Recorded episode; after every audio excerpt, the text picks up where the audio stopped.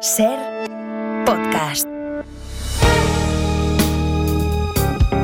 Si amanece, nos vamos con Roberto Sánchez.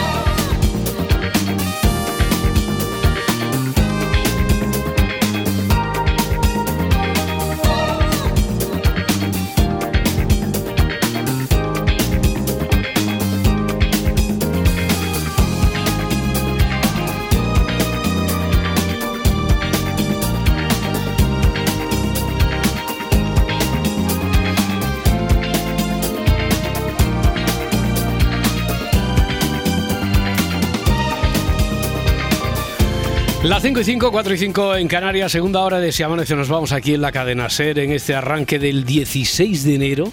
16 de enero de 2024. No, no, no, no voy a entrar, no voy a entrar. Que si ya medio me he consumido, no, no, no, no. Eh, hay, que, hay que tener una mirada un poquito más allá. Un siglo. Un siglo de radio. 100 años ya, en el 2024, 100 años de radio. La de cosas que ha avanzado mucho este medio, pero la de cosas también que se ha dejado por el camino. Por ejemplo, eh, yo he hecho mucho de menos los sumarios. O sea, empezaba un programa y "Ay, con todos ustedes un sumario, que además era una ra- herramienta buenísima. Cuando ibas corto de temas. Cuando iba boquerón, boquerón, pues entonces, pues entonces empezabas a anunciar lo que había, lo que iba a venir, lo que está por llegar. Y eh, es muy probable que el oyente dijera, ¿por qué no vas? En lugar de anunciarme, ¿por qué no vas ya directamente? Pues, pero es una, una yo creo que es una táctica, una fórmula. Por ejemplo, hoy tendremos la prensa, los deportes. No, no, no, sí, sí. En esta segunda hora, la gente espera repaso de prensa, de los deportes. No sé de qué reír, sí, sí, no estoy faltando a, A la me verdad. encanta, ¿eh? No estoy faltando a la, a la verdad. Eh, Laura Martínez, ¿qué tal? Buenos días. Eh, Laura Martínez, por ejemplo, tiene su Ricardo Darín también, esperándonos ahí en el, en el cine. Luis Mi Pérez, desde el Observatorio Meteorológico, hoy nos va a hablar de colores en el cielo. Esto que puede parecer, ¿no? ¿Es, eh, ¿es así o no, Luis Mi? ¿Qué tal? ¿Cómo está? Buenos días. Buenos días, gente. Sí, hoy de pintores va la cosa. Hoy de pintores, pintores, sí, de pintores, eh, de colores en el cielo. Esto queda muy eh, alegórico también. Yo creo que también muy clásico para esta radio que estamos evocando. Y después Adriana Maurelos. Adriana, ¿qué tal? Hola, buenos días. Que llegara con su grabófono. Bueno, antes, eh, Edgar, eh, Edgarita, Sí, eh, sí. ahora sí, venga, el tuyo. Va, va, vamos ya, vamos a Eh, ¿Qué che, pasa? che, che, Pero- pero- que este espacio ya es cosa mía. El Grabofloren se llama ahora. me fa- Ha- Hablemos de la Supercopa de España. Sí, hombre, otra vez me la va a jugar No, no, Florentino. no, no, no, no. Que ¿Qué sí, va, ganitas, déjame. Que no, que no, que no, que no, que no, que no. Digo yo no, que esto es cosa mía. Además, tengo mucha jarana hoy. Creo que estoy embarazado. Ya empezamos con las tonterías. O sea, una cosa es que no hagamos sumario y otra cosa es que rompamos tanto. O sea, que tú crees que estás embarazado. Creo que sí, de verdad, me caso por una vez, Roberto, porque esto además es un momento muy importante y muy bonito para la vida de una persona. O Venga, sea que- va, vale. eh, ¿Quieres que te ponga música de hablar por hablar o no? Eh, Edgar, Rubí, A ver, sí. eh, ¿por, qué, por, qué, por qué crees que estás en voy, a- voy broma, a hacerlo ¿eh? en plan Gemma Nierga, ¿eh? Voy a hacerlo el, el- A ver. el hablar por hablar, Gemma Nierga, que es el que con, con el que yo crecí. Sí, porque estoy embarazado, ¿no? Edgar, Rubí, buenas noches. Buenas noches. No, pongo una música de hablar por hablar, no me pongo Pablo, ¿eh? Estamos en hablar por hablar y estamos ahí con la música del sumario de- del grabófono. Eh, ¿por, qué. ¿Por qué crees que estás embarazado? Vale, ya, Roberto. vale, ya, por No, hombre, ahora, ahora, no, no, no, no. ¿Por qué, ¿Por qué crees? No, ya que has dicho la tonta, con todas las consecuencias. ¿Por, Eso es. ¿Por qué dices que estás embarazado, Edgar? Bueno, pues primero, eh, bueno, todo el mundo lo ha visto. Tengo algo más de barriguita que hace dos meses, salta a la vista, todo el que pueda vernos por YouTube. Sí. Y después que estuve viendo. ma- ma- esto, Calma, a ver, ma- más claro, pausado, más más pausado, más tranquilo. de- o sea, no, no como si te lo vivir, que me, no, estáis- me, me no. tiene frito siempre. Yo No. quiero hacer mi grabófono y mis cosas y siempre andáis por las ramas y me, Ya, ya, y me volvéis ya, loco. ya. Ya. no sabe uno ni para dónde tirar ni, ni Se- qué se- hacer. se- señor director del programa, deje- déjeme, déjeme darle una sugerencia, hombre. A Tú, ver, como venga. si estuvieras llamando a hablar. Ya hemos puesto el hablar por Vale. hablar, hemos enredado a Pablo, que se ha tenido que ir a, a la discoteca a buscar la musiquilla esta, no me fastidies. A salta a la vista, decía, sí. Sí, tengo, tengo más barriguita que hace dos meses. Sí. Y la verdad es que, bueno, ayer estuve viendo el programa de Así es la vida. Claro, un programa en el que hablaban del más que seguro embarazo de Isapí. Entiendo. Y claro, La- eh, como la- sabes, es la perdona, hija de Isabel Pantoja. la ¿no? hija de Isabel Pantoja, sí, como sabes. Sí. Si quieres, te pare- si te parece, solo escuchamos el primer síntoma. Me parece. Y no son pocas las señales que vemos en las redes sociales de Isapi sobre su supuesto embarazo. A ver qué es.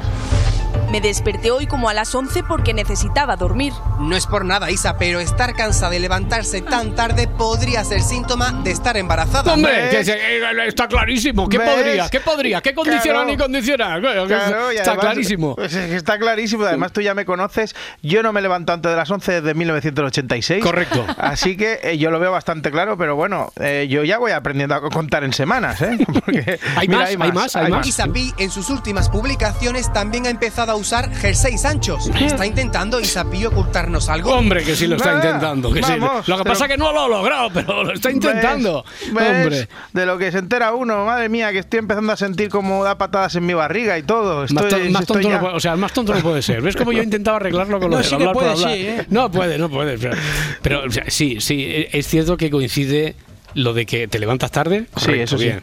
Y que a veces lleva jerseys anchos, pues no te Sí. lo puedo negar también, ¿vale? Sí. Anchos sí. y feos. Mira, Sí. mamá, Dolo.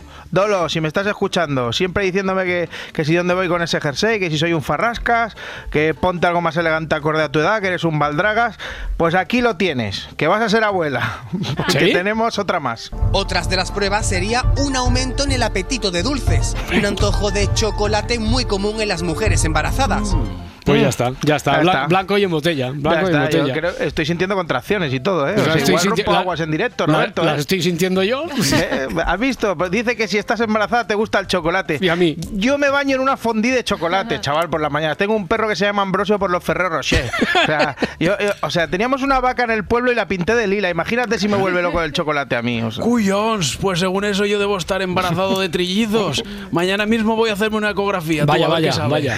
Oye, ¿cuántos días de fiesta tengo por dar a luz? Que no he preguntado eso yo. Por dar a luz, no sé, pero tener luces tienes pocas. sí, sí. Tener luces tienes poquicas, poquicas. Eh, Roberto, estoy flipando bastante con el trabajazo que están haciendo los compañeros de espejo público. ¿eh? Sí. Me quito el sombrero. Un- buah, siguen, siguen, siguen ahí, ¿no? Pero siguen ahí para desenmascarar a Angerman. Bueno, que el viernes ya me, me escribí que está topísimo también la Barceló con eso, que me avisó con el tema, ¿no? Que sepáis que siguen ahí mm, desenmascarando a la Germain. a Angerman, que es la medium que lleva desenmascarada 10 años. Bueno, pero, por claro, si acaso, por si acaso. por si Ellos tienen ilusión. Tú cuando ves un niño que te dice algo y dices, bueno, pues no le voy a quitar yo la ilusión, ¿no? Pues lo mismo. Ni En la ilusión ni los ocasión- caramelos, no sé. Claro. En esta ocasión hablaron con un periodista que tendió una trampa a la guiria embustera. Tú le pusiste una trampa, estuviste con ella, le diste una información sobre tu abuela. Yo, con doble sentido, cuando me dice, ¿quieres que te diga a ti algo? Y yo dije, hombre, visto lo visto, me da un poco de miedo. Creo que ella no lo captó. No lo Mm. capto. Mm, Ojo al nivel cabronazo que vamos a escuchar ahora, que coge y le dice a Angermain que a su abuela fallecida le faltaba una pierna. Eso le dice. Ese le dice para la trampa. Eh, se escucha regulero porque es una cámara oculta, así que estén atentos. Eh, ella puede tener eh, un problema en la pierna, eh, llegó a, a- a, bueno, pues, no tener una, perdió una pierna. Sí, lost leg. Lo, lo que siento es una gangrena. Eso es lo que huele, lo que huelo. Dice, no quería que me la cortaran. They didn't give her a choice. Pero no me dieron elección. Es mi abuela. ¿Tu abuela estaba muerta? Eh, no, mis dos abuelas estaban vivas, ambas con sus dos Con piernas. sus dos piernas. Ya su- lo sus han piernas- escuchado. Ya estamos otra vez. Esta señora no tiene ningún tipo de escrúpulos. Este próximo viernes, en equipo de investigación, desmontaremos la estafa de Angerman. Otra, otra, vez, venga, otra. pues yo creo que, que vais un poco tarde, Gloria. ¿eh? Ya, ya no creo que quede mucho por desmontar, pero bueno. Vale, pues entonces destaparemos el timo de El grabófono de Edgarita, más conocido como El Garitas. ¿Qué trata de ocultar detrás de esta sección? Ahí, ahí, ahí es donde tienes que incidir. Ahí, ahí, es donde ahí. quería llegar. Ahí. bueno, ocultar poco porque tengo poca capacidad para eso. Pero mira, sí, una cosa que ocultaba es que me trago de pe a pa Operación Triunfo. Ah, eres tú. Sí, no lo había dicho.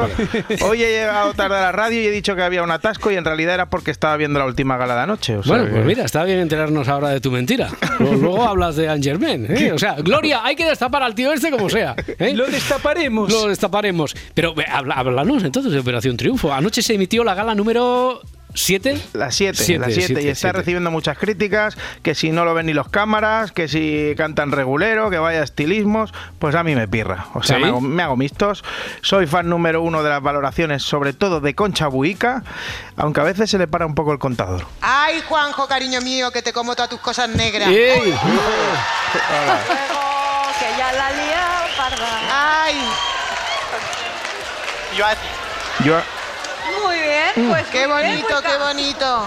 Estaba al diccionario. Di que sí. Di que sí. No sé si te has dado cuenta que el chaval iba a decir, y yo a ti también. Ah, Hace un amago de algo el chaval, sí, Sí, sí. pero sí, yo sí. creo que se le ha dado miedo. Ha dicho, ay madre que la liamos, se ha cortado. Eh, lo mejor de Concha es que después de declararle su admiración total, eh, de esa forma, digamos, un poquito brusca. Después o sea, viene la crítica, ¿no? Eso es, el zascazo. Qué bonito es hacerlo todo tan bien y tan bonito y cantar tan bien, Mm. pero... Pero... Pero... Te tengo que ser sincera, vas tan sobrado que no has transmitido nada. Eh, bueno, ese pero traía una daga directa al corazón, ¿eh? Pero qué giro, ¿no? Sí, sí, sí, sí, pero, pero durísimo además. Y además no solo yo he reparado en el jurado de Operación Triunfo, los compañeros de APM en TV3 hicieron un montaje chulo aprovechando la derrota del Barça en la Supercopa. ¿Ves? ¿Ves? ¿Ves? ¿Ves? Ya sabía yo que había que hablar de la Supercopa, No, pero. Presidente, que no, que no. No, no, hombre, no. En este caso sometieron a Xavi Hernández a la, a la valoración del jurado de Operación Triunfo. ¿Tenemos al jurado ya preparado? La valoración es aquí. Mira, lo sentimos, pero esta noche te tenemos que nominar. No sé, como no sé el motivo, No sé, es como que sentimos que estás como más pendiente de no equivocarte, de no fallar, que en disfrutar. Ya. Y a veces eso juega malas pasadas. hemos tenido mala fortuna en muchos momentos también. Yo te voy a ser súper sincero, ¿vale? Aquí estoy. Yo esperaba como todo el rato algo más de ti, algo más de ti, algo más de ti. Yo también soy el primer autocrítico. Para mí tu evolución como que siento que está un poco plana, en, en- como que se está estancando. En muchos momentos, muchos partidos hemos jugado brutal, brillante, muy bien fútbol. Estoy encantado. Es que es un, un horror. Hombre, un horror, un horror. El montaje está bien, el montaje al menos siempre nos quedará el humor, ¿eh, Xavi? Eh, El montaje está divertido, ¿no? Tan divertido como una carrera de Vinicius contra Cundero, te jode. Os estáis cebando conmigo a base de bien, ¿eh? Y justo ahora que ya tenía una buena excusa para justificar la derrota. tú. El polvo del desierto. ¿Qué polvo, Se las metió en los ojos de mis jugadores y por eso no vieron venir los cuatro goles. Jolín, eso ya es. Oye, que ayer lo dijimos en broma, pero al final, Roberto, te digo que Julio Iglesias va a ir a la cárcel, ¿eh? Sí. Por lo de intentar entrar, bueno, meter alimentos en la República Dominicana. Sí, sí, sí, Sí. que, que se- ya se van sabiendo más cosas. ¿Qué- qué se sabe? entre, el- entre los 42 kilos de alimentos había bandejas de pollo sí. y luego el resto eran verduras. No, esto, esto, esto es fortísimo, esto es fortísimo. Lo del pollo y las verduras, esto... esto- Quería, quería colar coles de Bruselas ¿Qué y brócoli. ¿Qué dices? Esto- es pe- imagen. esto es peor aún. Esto... Eso es ir a hacer daño, ¿eh? Hombre, por favor. Pero es Con que... la de gases que da eso, efecto invernadero, hombre. Madre mía, ojito a lo que dice la periodista local Ana Peguero. hacen pública la información porque estamos en un en medio de una alerta sanitaria por eh, la mosca del Mediterráneo, mosca. que es, un, es una mosca que afecta a los cultivos. Eh, ciertamente, desde el 2017 acá no se detectaba la mosca del Mediterráneo y eh, según pues eh, una información de primera mano que obtuve, este insecto fue, fue detectado cerca de la propiedad del artista allá en el en Punta Cana. Ay, ay, ay, que va, ay, ay, ay, que va cuadrando todo. Oye, Julio, buenos días. Buenos días. Eh, Buenos días. eh, entonces, Eh, la mosca. entonces, fuiste tú quien introdujo la mosca del Mediterráneo ahí en Punta Cana. Buah, bello, bello, Roberto, bello. Yo no sé quién es esa mosca cojonera, pero le voy a dedicar una canción. Sí. Hey, no vayas molestando por ahí, posándote todo el rato en mi nariz. No me dejas vivir. Ya, el, que, el que canta es un mal espanta, pero vamos, que va, va a la cárcel, pero de cabeza. Buah, de va a cabeza la, ya. ca- a la cárcel seguro. seguro. Seguro, seguro. Pronto tendrá que ir Enrique Iglesias a llevarle a la cárcel un- una lima en un bocadillo de foie gras, pero Sí. bueno. Pero están mejor ahí que teniendo que volver a trabajar con unos compañeros tan mamonazos, desde el cariño Hombre. como son Iñaki López y Cristina Pardo.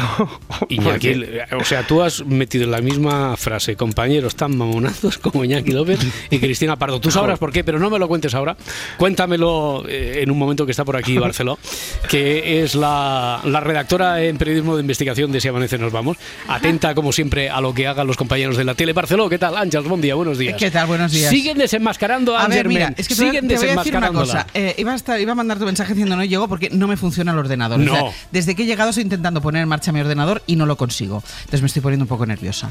Y te iba a escribir, Vete, no, vete, no, vete. lle- no llego, eh, Roberto, no, no puedo. Pero he pensado, tengo que ir a explicarles que siguen desmontando Angerman. El viernes, ayer, con Ayer ya no te mandé mensaje porque ya me pareció, pero reincidente. ayer otra sí, vez sí, eh, sí. siguieron desmontando a Angerman. Cámara oculta nos ha contado aquí. Fue un periodista periodista con el Y es que solo vi el titular y pensé, no, Sí, sí, no. sí, sí. Cuéntale, cuéntale, Edgarita, que fue es muy loco una- porque un, un periodista fue a Germain y le dijo que su abuela, antes de fallecer, le faltaba una pierna. ¿Vale? El Y a- a la abuela del periodista. Sí, sí, a la sí. abuela del periodista. Y entonces Germain dijo: Estoy viendo como huele a gangrena. Ay, por favor. así, así Pero vamos. Hay, hay que demostrar así las cosas. O sea, nosotros que nos andamos aquí. Ya, eh, el- el rigor, el rigor, el La rigor, tontería, el no, es que, rigor. que somos periodistas rigurosos, que es que hay un grupo prisa. Coño. Desmontando a Germain, como, como tiene que ser. Ahí bueno, pues está. he venido solo a deciros esto. Ya Ya, está, luego vale. ya me voy a ver si pongo en marcha el ordenador. Si quieres avanzar algo, Pero mira, estás ya, aquí. que, ya que estoy aquí en el, eh, en el eh, Comando Norte, estaba pensando Rincón y la esquina, no, Comando Norte, y vamos a hablar de em, trabajar con tu hijo, qué, supone trabajar padre e hijo juntos, Mm. cómo se hace esto.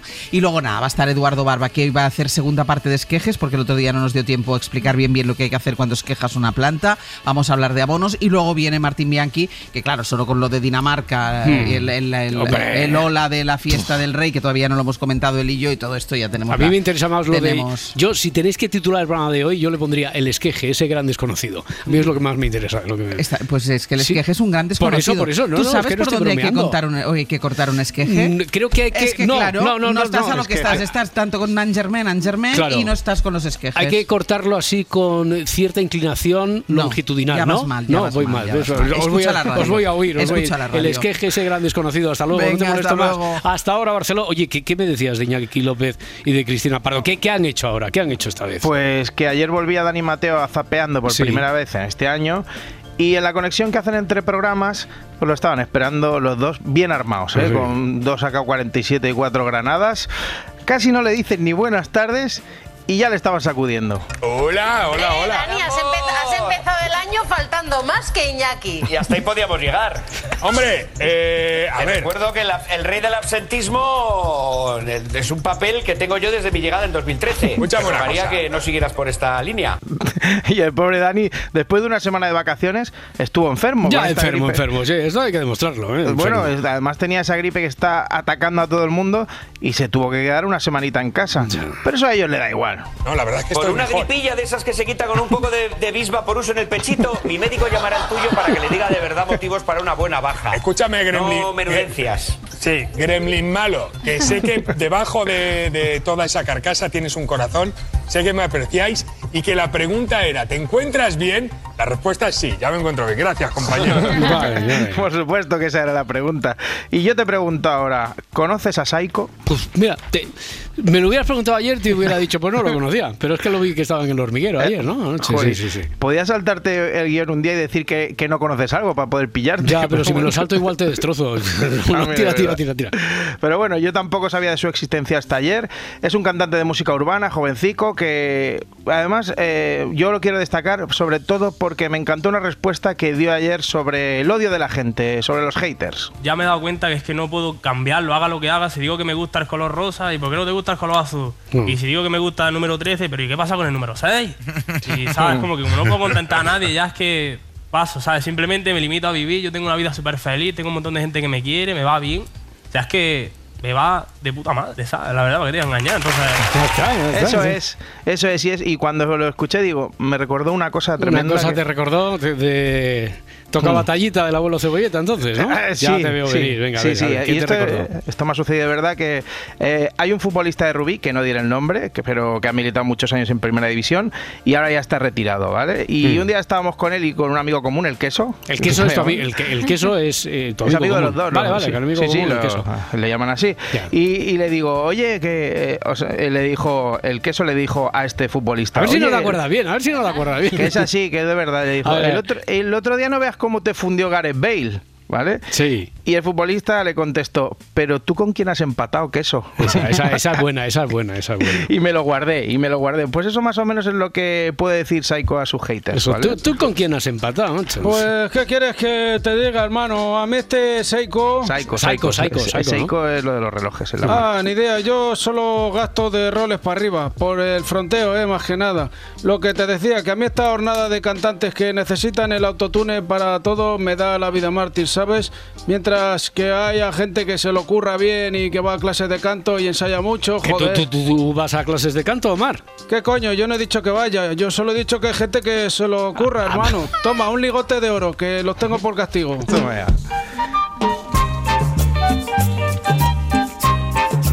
Colores en el cielo. Les habla el futbolista era Víctor Sánchez. con Calla. nuevas informaciones.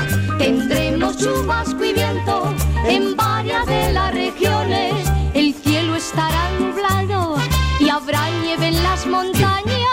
放不放不放。不放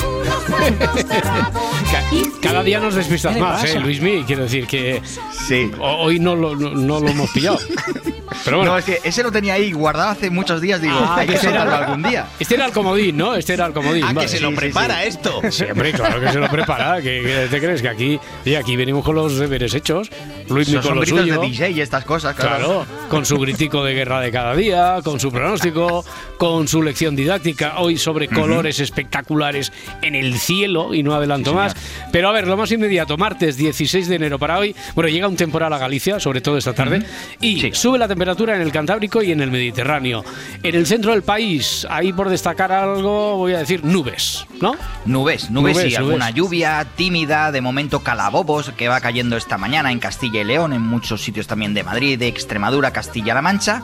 Pero va a ser esta tarde, esta tarde y noche, más bien, cuando la lluvia va a arreciar en Galicia, en Extremadura, en casi todo Andalucía y otra vez en Castilla-La Mancha, Castilla y León y en la Comunidad de Madrid. Llegará a llover ya a última hora en el Pirineo, sobre todo en el de Huesca, y en las costas del Cantábrico, en las del Mediterráneo y en Canarias sí que habrá nubes, pero va a llover poco, y de hecho en Canarias con bastante calor. Ahora mismo, las 5 y 25 de la mañana, tenemos algunas temperaturas de más de 25 grados en la isla de Fuerteventura y en la de Gran Canaria. En, por ejemplo, en Santa Cruz de Tenerife ahora mismo 22 grados de temperatura, tenemos 11 en Zamora, Hmm. o hay ahora mismo 13 grados en el caso de Cáceres. Por tanto, un ambiente que no es frío, la verdad. No, no, no, mira, templado aquí mismo en Madrid, en el centro ahora mismo 13 grados, o sea, pues, muy sí. atípico. Oye, desde lo de los colores estos en el cielo, que desde Sardañola me dijeron eh, ayer que se había visto una puesta de sol espectacular. Eh, También, Espectacular. tam- también exageran en Sardañola un poquito, pero bueno, a lo mejor no. le, le llaman río. a- Bueno, no. Sí, sí, le llaman, le, le llaman Sí, río. como- Como el de Rubí, también es otro río. Pero no es que no queramos taparlo, es que ¿Qué, no puede. la nueva Formentera? eh, No, Sardañola? que el, el, el río sec de Sardañola no es, que no, no es que no queramos taparlo, es que no se puede. No puede, Sí, sí. no, no, en serio. Oye, que, que, que me parece que además esto de la puesta de sol espectacular, que me parece que no fue el único sitio ¿no? donde, donde se vio. ¿Por qué No, no, hay no. tantos colores así espectaculares en el cielo ahora estos días? Lo primero, para tener muchos colores y variados de, pero de toda la paleta de colores que te puedas imaginar, tienes que tener lo que se llama el cielo caótico. Empezando por ahí, cielo caótico. A ver, empieza por ahí, cielo caótico. Yo os hubiera claro. dicho, esto es cielo caótico, no os pongáis Sí, así, sí. ya está. Claro. No, no, hoy sí vemos eh, que se va a ver otra vez, sobre todo esta mañana, cuando se vaya haciendo de día, se va a volver a ver una salida del sol muy Mm. bonita en gran parte del país. Pues podréis decir, y sin, sin peligro a equivocaros, a, a que tenemos un cielo caótico. Cielo caótico es que hay diferentes tipos de nubes. Primero, tipos de nubes por su altura. No todas las nubes son iguales. Las altas son muy finas, son muy blancas, son muy frías, están formadas de hielo. Las medias quedan ya a media altura, unos 4, 5, 6, 7 kilómetros de altura, y están formados de hielo y de agua. Y luego tenemos las nubes bajas que normalmente están formadas directamente de agua, que son más opacas, que son más amena- amenazadoras y son de colores un poco más oscuros. Claro, aparte de ese cielo caótico, en función de la densidad de esas nubes y de la combinación de esas nubes, de las sombras que proyectan una nube con otra, ya os digo, una de hielo, otra de agua, otra de agua y hielo, otra directamente tocando el suelo, pues eso hace que haya también una Mm. variedad de colores. Y en función de la hora del día a la que estemos, también el ángulo en el que está incidiendo ese sol, pues no es el mismo que si, por ejemplo, estamos hablando de las 7 de la tarde, o cuando se vaya haciendo de noche, o por ejemplo las 12 del mediodía. Eso también hace que la variedad de colores sea muy importante y a eso Mira. añádele que si hay claros, pues claro, el sol se ve y que el cielo azul se ve, pero un poco colorido en algún caso. Hablando de la variedad de colores que me preguntan por aquí, oye, lo de los colores así eh, como anaranjados, los más típicos de esas tardes de, de verano, ¿esos a qué nubes se deben? ¿A qué se deben? Pues eso es otro concepto que hay que añadir y eso depende del espectro electromagnético del aire. A ver, eh, nosotros vemos el visible, nosotros vemos eh, de- dentro de, toda la- de todas las ondas electromagnéticas que hay en la naturaleza, por ejemplo, los microondas, eh, los rayos gamma, los rayos X, Mm. los, las ondas de radio, por ejemplo, pues también está el ángulo de, o, o el espectro visible que se llama. En el visible, que es la luz que vemos, hay siete colores que están juntos. La luz del sol, que se ve blanca, tiene siete colores si tú la descompones. Pues bien, en el momento en el que tienes nubes normalmente altas, o sea, formadas por hielo, y el ángulo de incidencia del sol es muy bajo, eso significa que se está haciendo de día o se está haciendo de noche en este caso, pues la radiación que se proyecta o la que podemos llegar a ver difuminada en el aire son los del espectro del color rojo. Mm. No se difuminan los colores azules, sino los colores rojicios, eh, rojizos. Rojicios, Curiosidad. rojicios. Curiosidad, en Marte, cuando se hace de día o cuando se hace de noche, el cielo se ve azul. Porque los colores que se reflejan son Ajá. los del espectro del color azulado. Qué cosas marcianas nos cuentas también y qué interesantes. Luis Mi Pérez, un abrazo muy fuerte. Hasta mañana.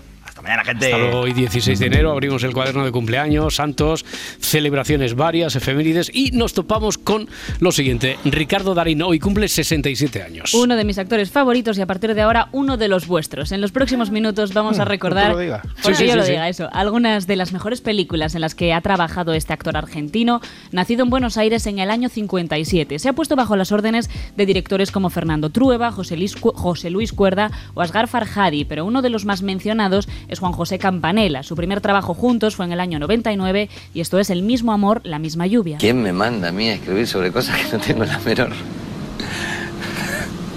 sobre el miedo tendría que escribir yo.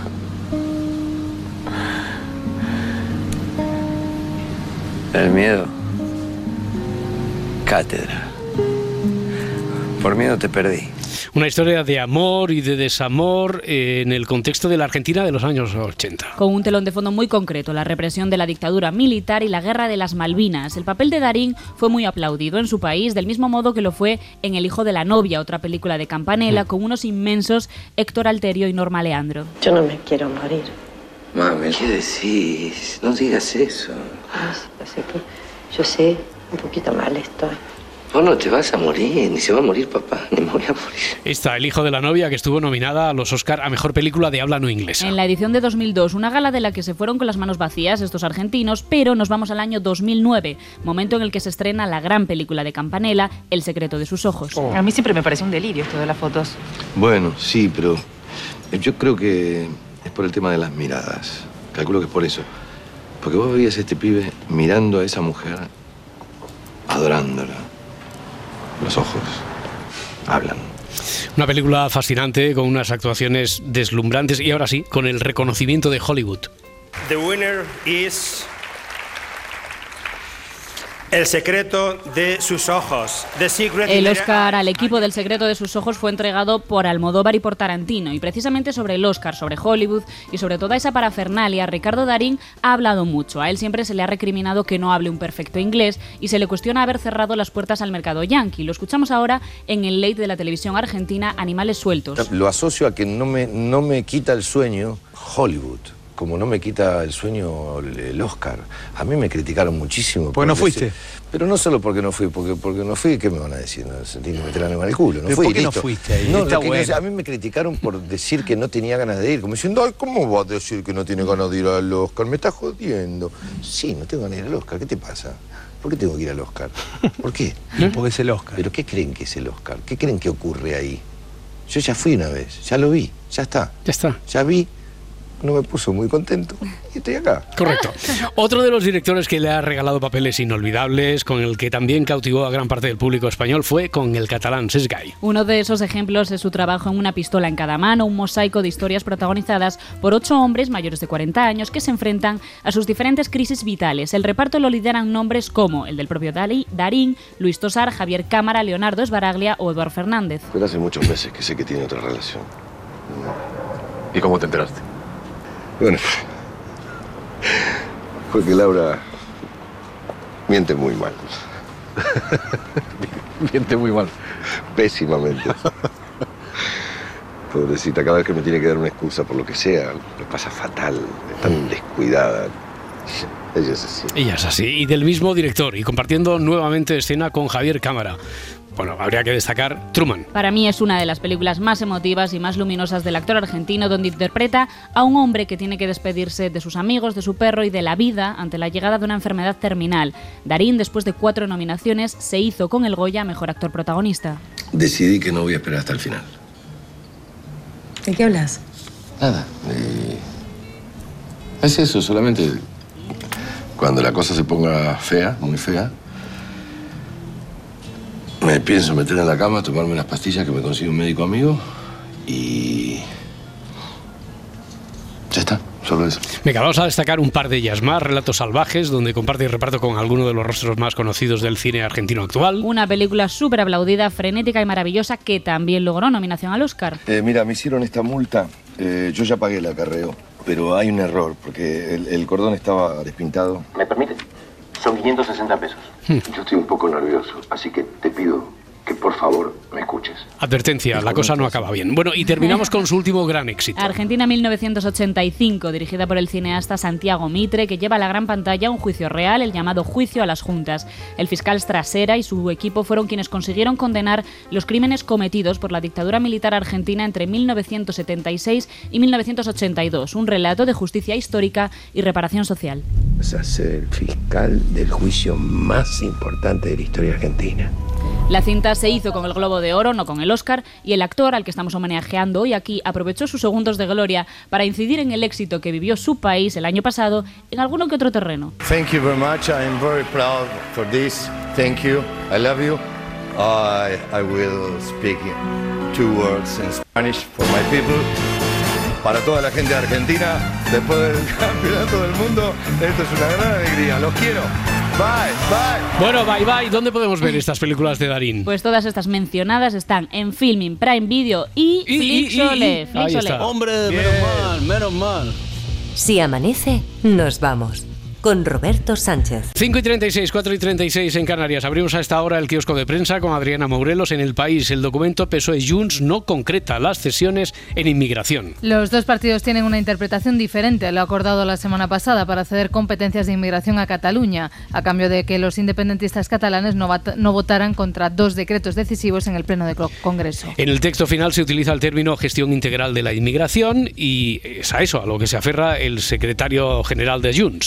Admitió que en la negociación se produjo, que se produjo en extremis no se llegó a detallar el contenido exacto de la ley orgánica, pero mantiene que la idea era traspasar todas las competencias sobre inmigración.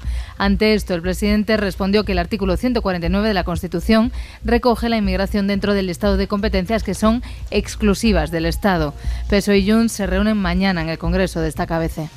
Del exterior, Trump lidera la carrera por el trono republicano. Es portada del mundo y lo acompaña una imagen destacada del político portando varias cajas de pizza, una imagen que también encontramos en la vanguardia. Esta madrugada en Iowa arrancaban los caucus y las televisiones estadounidenses dan por ganador al expresidente, ya lo daban al poco tiempo de empezar el escrutinio. Sí, la victoria de Donald Trump se da por hecha a la espera de conocer el margen y quién va a ocupar el segundo puesto. Los caucus son las primarias más importantes porque es la primera vez que el país puede ver cómo le va a un candidato en una elección real y además pueden servir a los demás estados.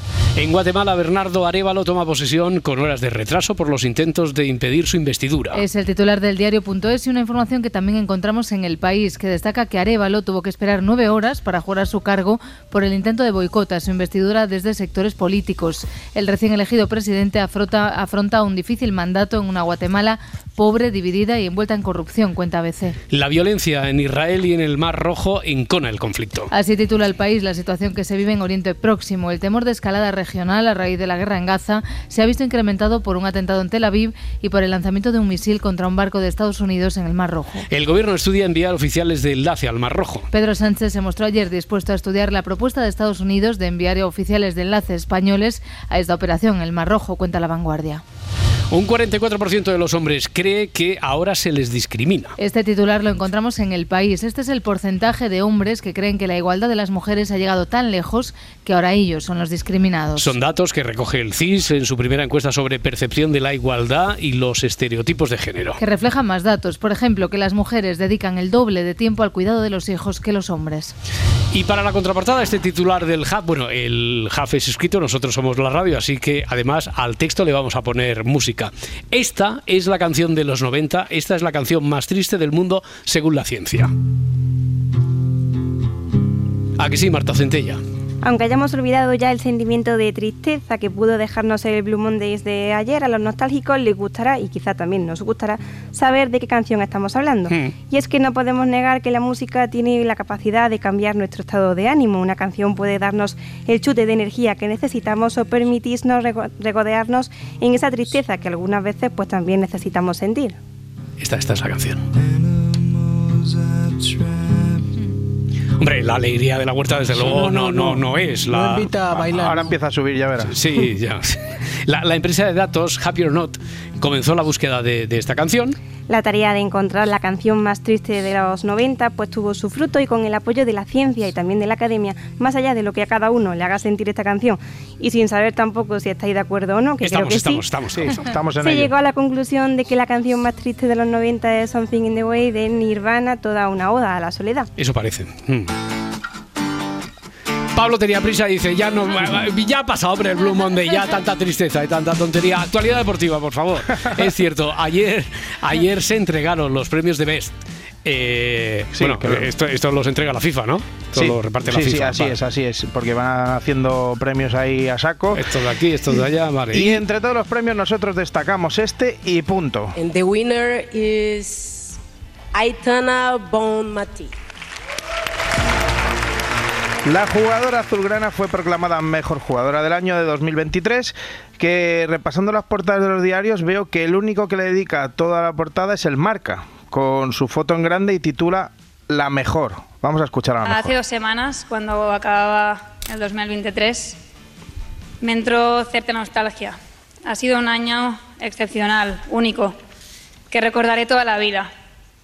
Empezar 2024 recogiendo este premio es un orgullo, pero se lo debo, como ya he dicho en otras ocasiones, a los equipos a los que he pertenecido, Barça, selección, por la gran temporada que hemos hecho.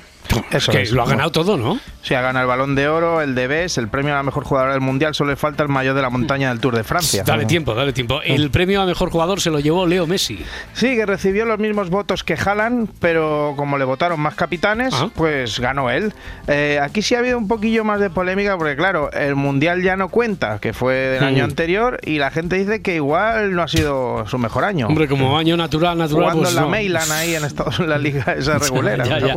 Eh, es verdad, es verdad. Eh, Pep Guardiola recibió el premio a mejor entrenador. Sí, lo, lo lleva en la portada con fotaza grande del mundo deportivo, que además también destaca que votó a Xavi como mejor entrenador. Es muy fácil culpar al entrenador. Es muy fácil culpar al entrenador. Los jugadores tienen que dar un paso al frente, no hay secretos, son ellos los que no, juegan. Pues Este negocio sirve solo si ganas, ya lo sabemos. Tienen calidad y ya lo han hecho mil veces, lo volverán a hacer. Yo como entrenador desde el primer día he pedido mucha responsabilidad a los jugadores, son ellos los que juegan. Los artistas son ellos. Adelante, lo pueden hacer, son muy buenos y lo sacarán adelante. ¿Es que eh, Xavi es el mejor entrenador posible para este Barça? En este momento sí. ¿Qué, qué manera de traducirlo todo, si se entiende perfectamente. Bueno, eh, Pep, enhorabuena por el premio, ¿eh? Ah, muchas gracias, Robert. Digo, muchas gracias, Roberto. Ya ves, traduciéndolo. Eh, entonces, ¿crees que Xavi es el mejor entrenador para, para este Barça? Ah, en este momento, a esta hora de la mañana, sí. Más que nada porque no hay otro. Xavi es muy, muy, muy, muy, muy, muy, muy, muy, muy, muy Bueno, bueno. vale. Todavía no me da colonia, pero todo a su tiempo, ¿eh? Bueno, sí, todo a su tiempo. También en fútbol hoy arrancan los octavos de final, Copa del Rey. Sí, juega Getafe Sevilla, Athletic Alavés y Tenerife Mallorca. Mañana tres partidos más, que, no, que había muchos equipos y no los he dicho. Y para el jueves, el Unionistas de Salamanca. Ya, ya lo digo yo, equipo de accionariado popular, como debe ser. ta, Sí. ta. Oye, ¿cómo sabías que iba a decir Hombre, eso? porque son muchas madrugadas ya dándonos la turra. Bueno, pues el jueves, Unionistas de Salamanca, Barça y Atlético de Madrid, Real Madrid. Y en tenis está previsto que sea a partir de las 10 y cuarto. Debuta Carlos Alcaraz en el Open de Australia contra el francés Gasquet. No antes de las 9, me gusta eso, Sí, porque sí, puede ser las 3 de la tarde. No, pero- no, claro, claro, pero no antes de las 9. Sí, eh, esto, esto sí que lo llevan en un rincón de su portada todos los diarios, como lo de que Rafa Nadal será embajador de tenis de Arabia Saudí por su amor al tenis, creo. Bueno, que. Ra- Rafa, ¿qué tal? Buenos días. Buenos días, Roberto. Oye, partido complicado el del debut de Alcaraz, ¿no? Bueno, Gasquet es un hueso duro de roer, pero ya está muy viejo. ¿Cómo que viejo? Sí, es 15 días más joven que tú, incluso. Lo sé, por eso lo digo. Yo ya estoy para pocos trotes. Por eso me estoy buscando otras cosillas, como ser embajador de tenis. Embajador de tenis de Arabia Saudí. Ha sido. Todo está resultando un poquito polémica la decisión esta, ¿eh? Pues no entiendo por qué. A John Ram no le han dado tantos palos y también trabajará para el No. país de Oriente Medio. No, no, John Rat también ha recibido muchas críticas, Rafa. Ah, sí, a mí es que el golf, ni fu ni fa. Ya veo, ya veo. Bueno, oye, surgen dudas en este momento para comenzar el segundo grabófono. A ver, hay Roberto, dudas, hay dudas. es que hay estaba ahí dudas. en la redacción pensando, ¿voy a empezar hablando de Fran Ganillo o hablo de Federico de Dinamarca? Fran Ganillo, Fran Sí. Fran Ganillo. Que luego he pensado que qué más da, si es que son dos hombres separados al nacer, según dicen los buenos fisionomistas. Roberto, guiño, guiño, codo, codo. Se parecen, se parecen. ¿Eh? A mí siempre Vale. me había recordado uno al otro, sí. Yo no lo había pensado nunca, pero bueno, como da igual, pues vamos con el tema del día, que es Fran Ganillo. Fran Ganillo. Y, Fran Ganillo. Y mira que si hay algo que no me gusta es periodistas, hablando de periodistas en un medio de comunicación lleno de periodistas. Pues aquí Pues lo hacemos a, veces, quiero decir. Pues lo voy a aquí hacer. En la casa lo hacemos muchas veces, sí, sí. Pero hoy hay, hay motivo, tenemos un motivo bien fuerte, ¿eh? porque eh, fue el primer informativo de Ganillo en Telecinco, el primero de la era PP, que puede ser post Piqueras, o DP, después de Piqueras, y fue nombrado Piqueras, claro, por Fran Ganillo. El ejemplo y la independencia de Pedro Piqueras, de quien tomo el testigo, servirán de referencia. Queremos que nos elijan y que nos exijan. Nos elijan y nos exijan. Mm, no sé, no sé. ¿Qué te pasa, hombre, Pedro? ¿Qué te pasa, Piqueras? ¿No, te, ha- ¿No te ha convencido, Franganillo? Si te digo la verdad, he echado de menos algún apocalíptico o un dantesco. Veo flojo a Fran. Oye, ya, vale, ya estamos bromeando bastante con eso, pero que no se llama Franganillo, es Carlos. Ah, Carlos Ganillo, qué nombre tan raro. Le falta empaque, no sé. no- Bueno, a ver, el caso es que Ganillo o Franganillo, Carlos Franganillo, dedicó muy buenas palabras para Piqueras, pero, pero a ver una cosita, que se han quedado con su fondo. Terminamos ya este informativo, el primero de una nueva etapa. Lo hacemos con este fondo que ha acompañado a Informativos Telecinco durante 18 años. No es que nos hayamos arrepentido del cambio de estudio, es el símbolo de que algunas cosas permanecen. Hombre. Y unas narices. Despídete de ese fondo ganillo que es mío y lo tengo apalabrado con un señor de Wallapop que es muy fan. Apocalíptico 666 se hace llamar. Ya, es que decía Franganillo, algunas cosas permanecen, Sí. que le estaba cholando a Piqueras en su jeta, que os Hombre. recuerdo que Piqueras lo pidió, pidió el hule, porque es un hule, de Singapur, y lo contó aquí en la SER, en hora 25. Yo he pedido llevármelo a casa, ¿sabes? Y al final es curioso, pero le tomas cariño. Tanto que yo lo he pedido, ¿eh? He pedido... Pero porque que te lo llevas a casa. No, he pedido una parte del decorado para dejarlo en el garaje y entrar y verme allí el skyline de Singapur, porque es Singapur. Hemos estado informando desde Singapur durante todo este tiempo, ¿no? Pero que es un cartón, un hule. ¿o Es qué un hule, un, ¿Es hule, un hule, un hule en el que yo he pegado algunas grapas, ¿eh? Y, y además de maestro grapero, a Piqueras no le va a faltar trabajo, ¿eh? porque desde cuatro, Ana Terradillos ya le hizo una oferta a Pedro. A Pedro le deberíamos de fichar, promete. ¿verdad? En la mirada Pues sí, crítica. sí, sí, a mí me encantaría, A mí me encantaría. Ahora ya, oye, Carlos tiene su puesto, efectivamente, le deja listo muy alto. Oye, le voy a hacer esa propuesta. Pues a seguro Pedro, que ¿no? se anima, Pedro, ¿por qué seguro no que te vienes anima. aquí a la mirada crítica? Es que me encantaría tenerte aquí. o si quieres estar en tu casa tranquilamente, oye, y tener una firma, no sé, una vez a la semana, como gran firma, sería buena idea, ¿verdad? Sería muy Hombre, buena Carlos. ¿cómo Yo- lo ves? ¿Cómo lo ves?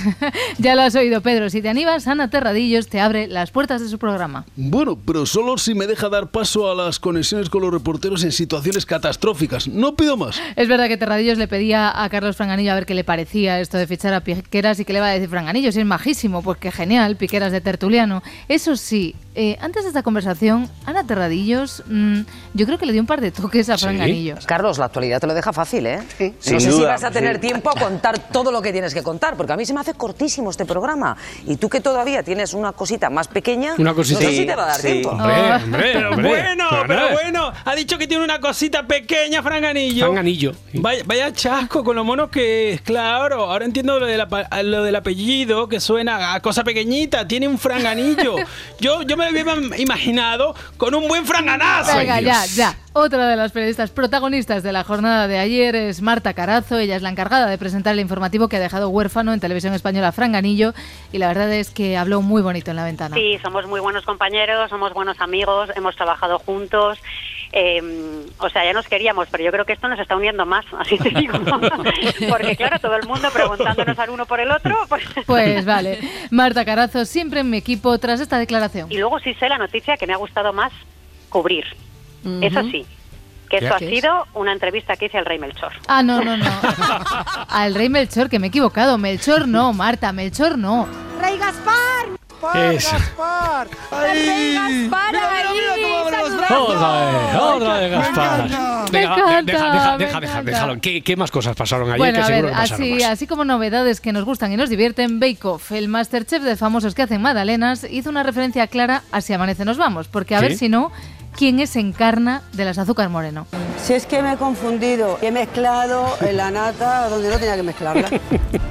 Para hacer la chantilly, en vez de echar la nata puse la leche, entonces no me pesaba. Qué pena, joder. Mm, claro. Dios mío. Y digo, ¿qué hago ahora?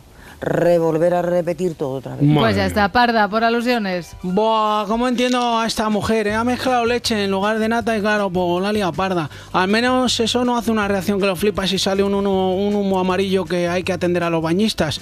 Uf, qué malos recuerdos. Pensaba que ya lo había superado, pero no. Sigo teniendo pesadillas con ese día. No, no me extraña. Pero, eh, Adriana, esto lo haces para que no se note que. Lo- todo esto lo estás metiendo para acabar hablando de Alba Carrillo, Vale, segurísimo. sí, No, es que, vale, vale, vale. es que están, claro, están Bake Off y, y es que ya sí, ya sí que tengo claro que seríamos grandes amigas. Alba, hermana, estoy contigo, pon siempre un vasco en tu vida. Bueno, yo voy a aprender a hablar euskera y lo que haga falta. Hosti, me voy a ir ahí al choco con Hosti. la Eva, ¿eh? Voy a ir a eso, ¿qué más cosas hay? Dime más palabras. Me cago en 10. Agur, agur, besas a los hijos de Eva. Pronto me veréis por allí. A ver, ¿qué diréis? ¿Que esto es por lo de Pache Salinas del otro día? Sí, ¿no? Pues no, no. Resulta que ahora está trasteando a los hijos de Eva Pero Arguiñano. esta mujer no a los que no conoce de nada, pero es que ella se ha informado y además ha hecho una cosa muy inteligente. Esta chica es muy lista. Se ha ganado ya la suegra, a Eva Arguiñano. Guapa, lista. Tiene todo esta chica, Oye, tú no tendrás un hijo en edad casadera. Porque a mí me encantarías de suegra. Eh, muy majos los tengo. ¿Eh? Muy majos. Ay, Eva, que vamos a tener que hablar tú y yo. Oye, ¿qué me dices? ¿Que voy a ser el tío de Alba Carrillo? Bueno. pues, pues me cae bien, ¿eh? es una cachonda la tía. Seguro que hace un dúo cómico conmigo de, de estos del conejo de la. Vale, ¿eh? sí, Arguiñano, ración de Alba Carrillo recibida. Venga, vale, Eh, vale. eh, ¿Cambias ya de tema? Sí, tengo, entonces. tengo más cosas, Roberto. Por ejemplo, ¿sabéis quién es, y esto no es Bake Off, eh? Magdalena Pérez No. es la asesora de imagen de Pedro Sánchez. Bueno, en realidad hemos dicho asesora de imagen, pero en realidad el nombre oficial del cargo de Oficial. la señora Pérez es vocal asesora de la unidad de logística informativa. Vale.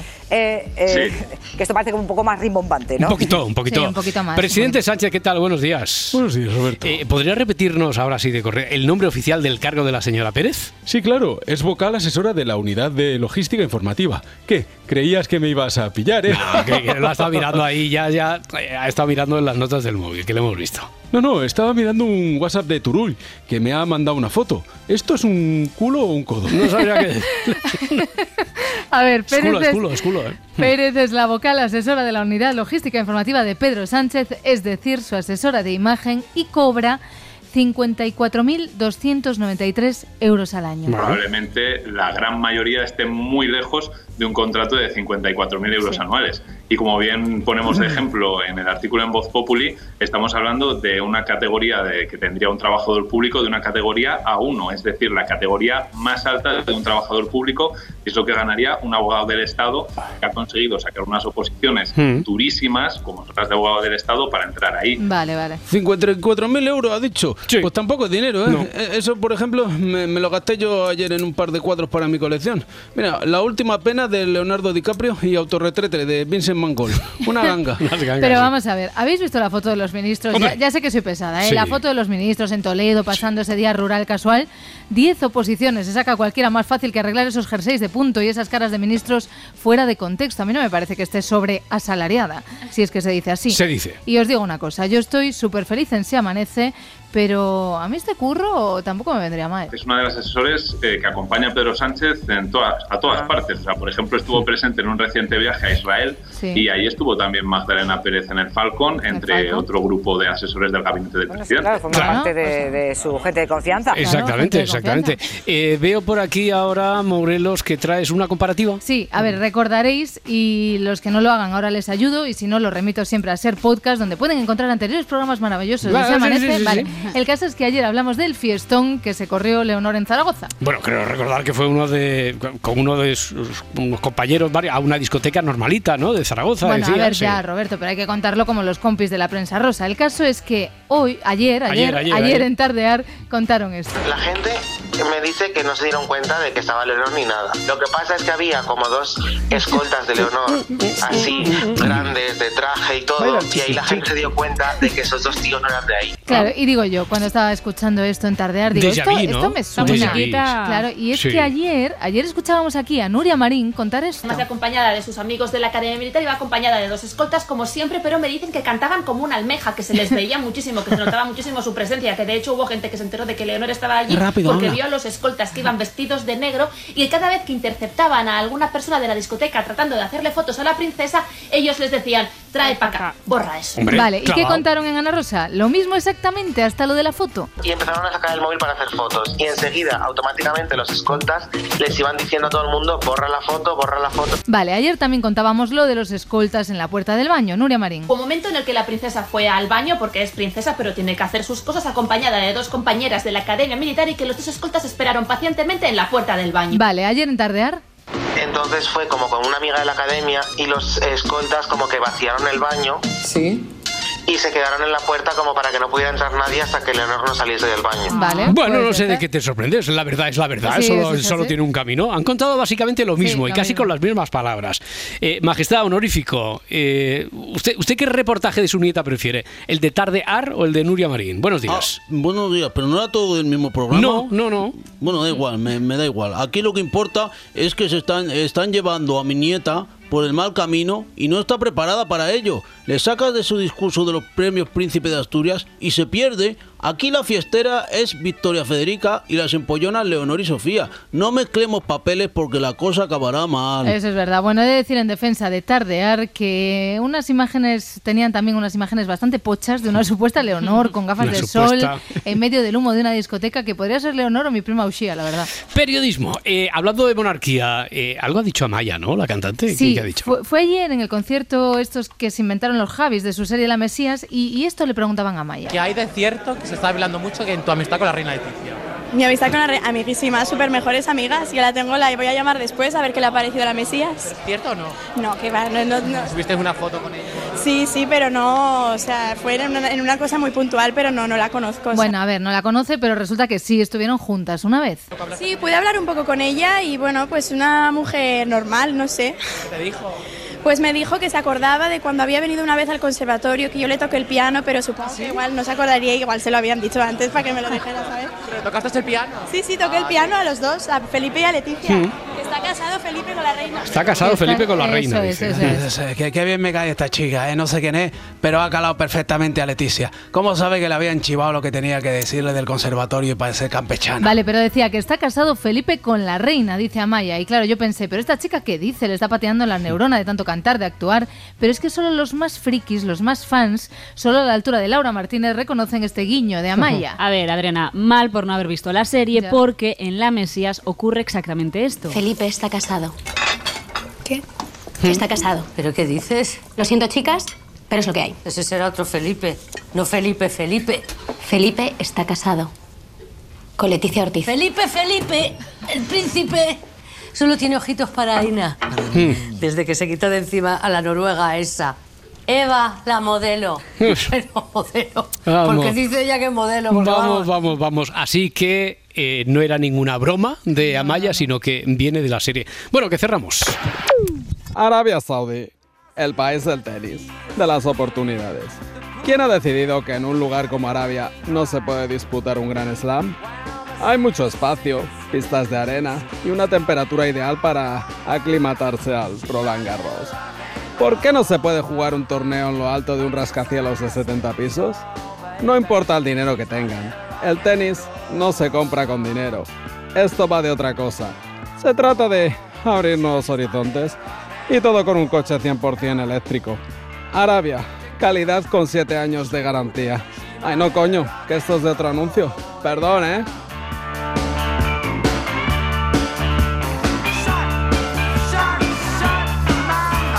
Si amanece, nos vamos. Que hay de cierto que se está hablando mucho que en tu amistad con la reina Leticia. Mentira cochina.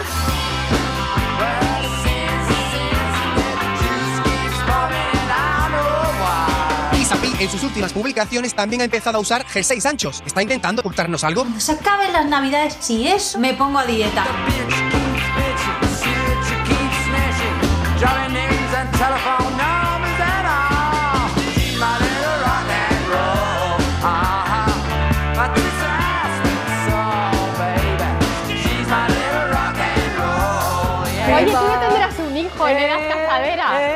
Mí me encantarías de suegra. ¡Aléjate, Satanás! Ay, Eva, que vamos a tener que hablar tú y yo.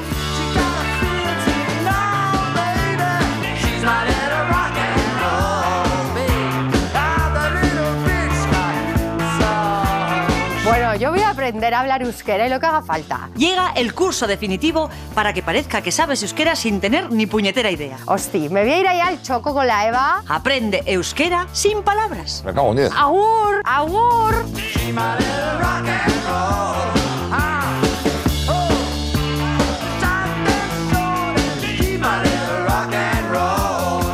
She's my little rock and roll. Ah, oh. She's my little rock and roll, yeah. ¿Sabes cuál es uno de mis planes favoritos de la vida? ¿Cuál? Coger mi coche y chulear. Pero con este vas por todo baraca que pin que pan tumbando aguja.